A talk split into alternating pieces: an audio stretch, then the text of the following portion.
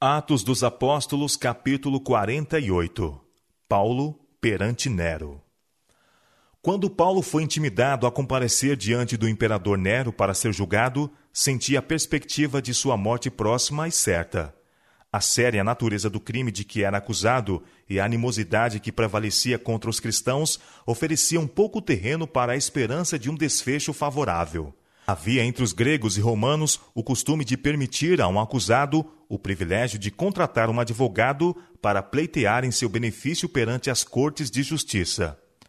Por força de argumentos, por apaixonada eloquência ou por apelos, rogos e lágrimas, tais advogados logravam muitas vezes assegurar a decisão em favor do prisioneiro, ou, falhando isso, conseguiam abrandar a severidade da sentença. Mas quando Paulo foi chamado perante Nero, ninguém se aventurou a funcionar como seu conselheiro ou advogado. Nenhum amigo lhe esteve ao lado, nem mesmo para preservar um relatório das acusações apresentadas contra ele, ou dos argumentos que usou em sua própria defesa. Não houve entre os cristãos de Roma quem viesse à frente para estar a seu lado nessa hora de prova. O único relato certo dessa ocasião é dado pelo próprio Paulo em sua segunda carta a Timóteo. Ninguém me assistiu na minha primeira defesa, escreveu ele. Antes todos me desampararam. Que isto lhes não seja imputado. Mas o Senhor assistiu-me e fortaleceu-me, para que por mim fosse cumprida a pregação, e todos os gentios a ouvissem, e fiquei livre da boca do leão. Segundo Timóteo, capítulo 4, versos 16 e 17. Paulo perante Nero. Como se salienta o contraste!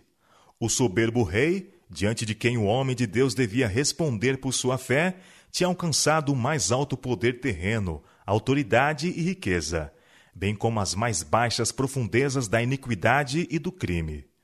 Em poder e grandeza, ele não tinha rival. Ninguém havia que pusesse em dúvida sua autoridade, nem que lhe resistisse à vontade. Reis depunham as coroas a seus pés, exércitos poderosos marchavam a seu mando, e as insígnias de seus navios significavam vitórias. Sua estátua foi erguida nas salas dos tribunais, e os decretos dos senadores e as decisões dos juízes eram apenas o eco de sua vontade. Milhões se curvavam em obediência às suas ordens. O nome de Nero fazia o mundo tremer. Cair em seu desagrado era perder a propriedade, a liberdade, a vida. E a sua carregada fisionomia era para temer mais que a pestilência. Sem dinheiro, sem amigos, sem conselho, o idoso prisioneiro estava perante Nero, apresentando a fisionomia do imperador o relato vergonhoso das paixões que no interior combatiam e exprimindo o semblante do acusado um coração em paz com Deus. A vida de Paulo tinha sido de pobreza, abnegação e sofrimento. Não obstante a persistente difamação, opróbrios, maus tratos com que seus inimigos tinham procurado intimidá-lo, destemidamente mantivera no alto o estandarte da cruz. Como seu mestre, tinha sido um errante sem lar, e como ele vivera para abençoar a humanidade. Como poderia Nero, tirano caprichoso, licencioso e apaixonado, compreender ou apreciar o caráter e os intuitos desse Filho de Deus? O vasto recinto foi invadido por uma multidão ávida e inquieta, que se comprimia e acotovelava para ver e ouvir tudo o que ocorresse. Os grandes e pequenos ali estavam, os ricos e os pobres, os doutos e os ignorantes, os orgulhosos e os humildes, todos igualmente destituídos do verdadeiro conhecimento do caminho da vida e da salvação. Os judeus apresentaram contra Paulo as velhas acusações de sedição e heresias, e tanto judeus como romanos o denunciaram como tendo instigado o incêndio da cidade. Enquanto insistiam nessa acusação contra ele, Paulo conservava uma inquebrantável serenidade.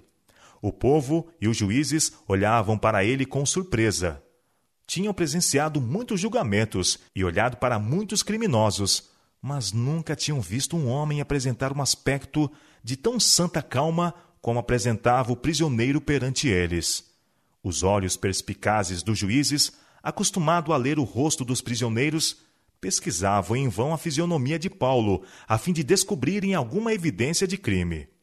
Quando lhe foi permitido falar em sua própria defesa, todos escutaram com ávido interesse.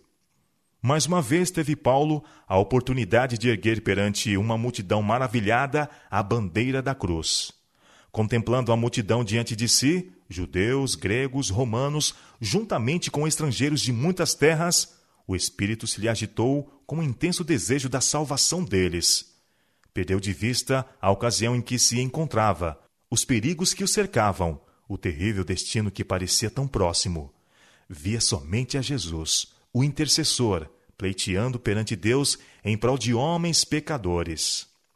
Com eloquência e poder mais do que humanos, Paulo apresentou as verdades do Evangelho. Apontou a seus ouvintes o sacrifício feito pela raça decaída. Declarou que um preço infinito foi pago pela redenção do homem. Foram-lhe providos os meios para participar do trono de Deus.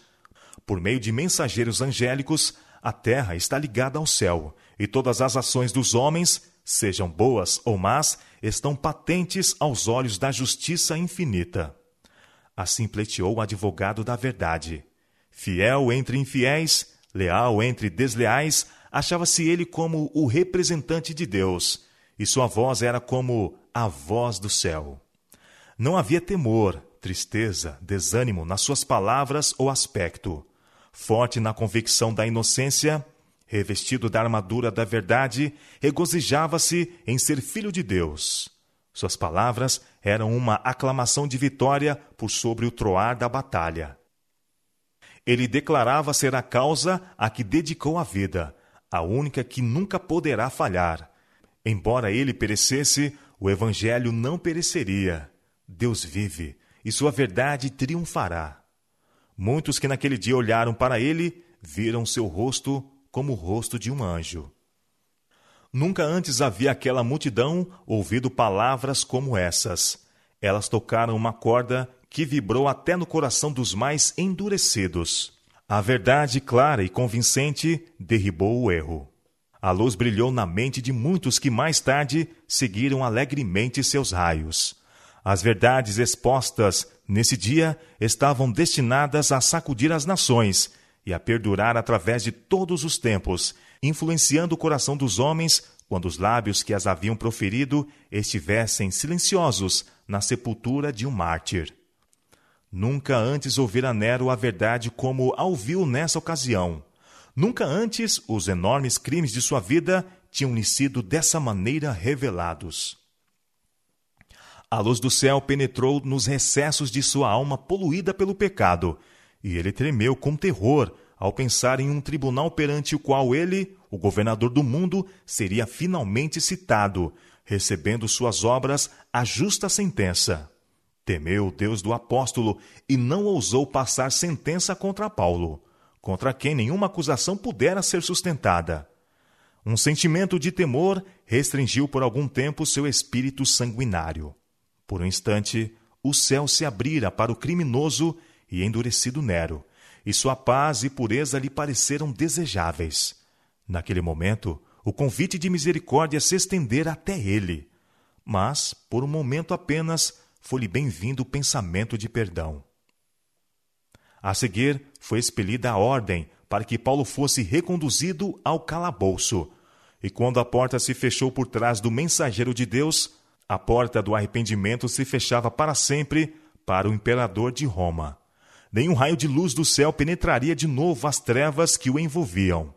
Logo, deveria ele sofrer os juízos retribuidores de Deus. Não muito tempo depois disso, Nero deu início à sua ignominiosa expedição à Grécia, onde desonrou a si e ao seu reino em desprezíveis e vis frivolidades. Retornando a Roma com grande pompa, cercou-se de seus cortesãos e se entregou a cenas de revoltante devassidão. Em meio a essa orgia, ouviu-se nas ruas uma voz de tumulto.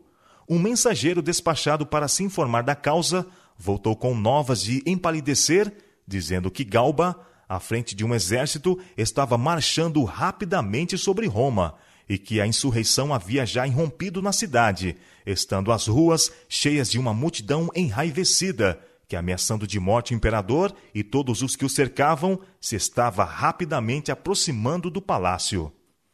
Nesse tempo de perigo, Nero não teve, como fiel Paulo, um Deus poderoso e compassivo em quem confiar. Temendo o sofrimento e possíveis torturas que poderias ter levado a enfrentar diante da fúria da turba, o miserável tirano pensou em pôr fim à vida pelas próprias mãos. Mas no momento crítico, faltou-lhe a coragem.